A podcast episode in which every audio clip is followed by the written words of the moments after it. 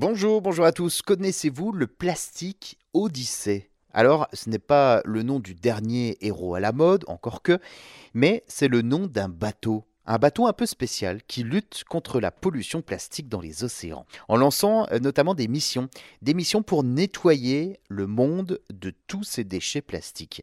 Il s'agit d'un navire de presque de 40 mètres de long, avec euh, une vingtaine de membres d'équipage à bord. Il a quitté le port de Marseille le 1er octobre dernier pour un tour du monde de 3 ans. Au programme, pas moins de 30 escales, au cours desquelles l'équipe espère sensibiliser la population et former les industries en mettant en place euh, des solutions adaptées aux besoins locaux. À chaque escale, les marins vont présenter au public leurs différentes machines, puisque le navire a été pensé comme un outil de démonstration grandeur nature. Il embarque en fait une quinzaine de technologies de tri et de recyclage du plastique pour les montrer et les expliquer donc euh, aux populations rencontrées.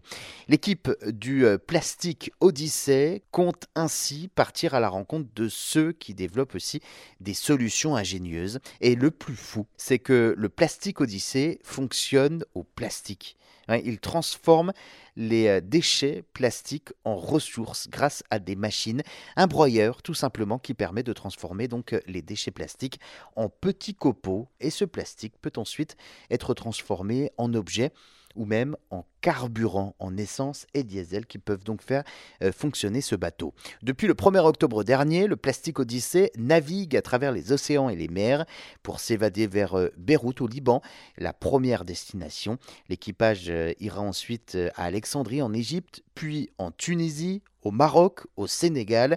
Ils feront donc 30 escales en 3 ans au total entre l'Afrique, l'Amérique et l'Asie.